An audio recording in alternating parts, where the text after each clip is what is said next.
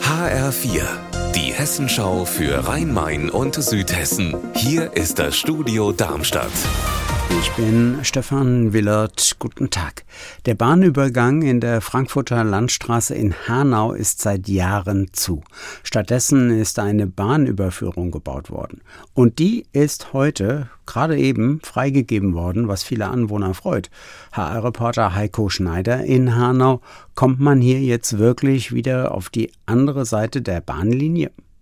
Ja, das Hanauer Ordnungsamt hat die Absperrungen um kurz vor zwölf von der Straße genommen. Seitdem ist der Verkehr hier freigegeben und hier sind auch schon einige Autos durch die neue Unterführung unter den Bahngleisen hindurch gefahren. Hier wird zeitgleich aber auch noch gearbeitet, man hört's.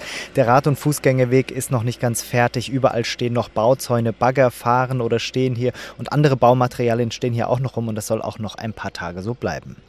Gebaut worden ist diese Überquerung der Bahn ja für die nordmainische S-Bahn. Ein Riesenprojekt. Von Frankfurt Richtung Osten soll die S-Bahn künftig fahren, nach Hanau. Warum ist da diese Überführung notwendig? Ja, für den Bau der nordmainischen S-Bahn müssen hier neue Gleise verlegt werden, zwei Stücke. Und dafür war vorher einfach nicht genug Platz, sagt die Bahn. Und jetzt geht das aber. Die erste Baumaßnahme für die nordmainische S-Bahn 2030 soll sie dann ja schließlich fahren. Im Juni sind in Berlin die Special Olympics World Games, also die Olympischen Spiele für Menschen mit geistiger oder körperlicher Einschränkung. Zum ersten Mal in Deutschland. Tausende Athletinnen und Athleten reisen dazu aus der ganzen Welt an. Und Darmstadt ist eine der Städte, die die Gäste aufnehmen. HR-Reporterin Petra Demand in Darmstadt, was heißt das?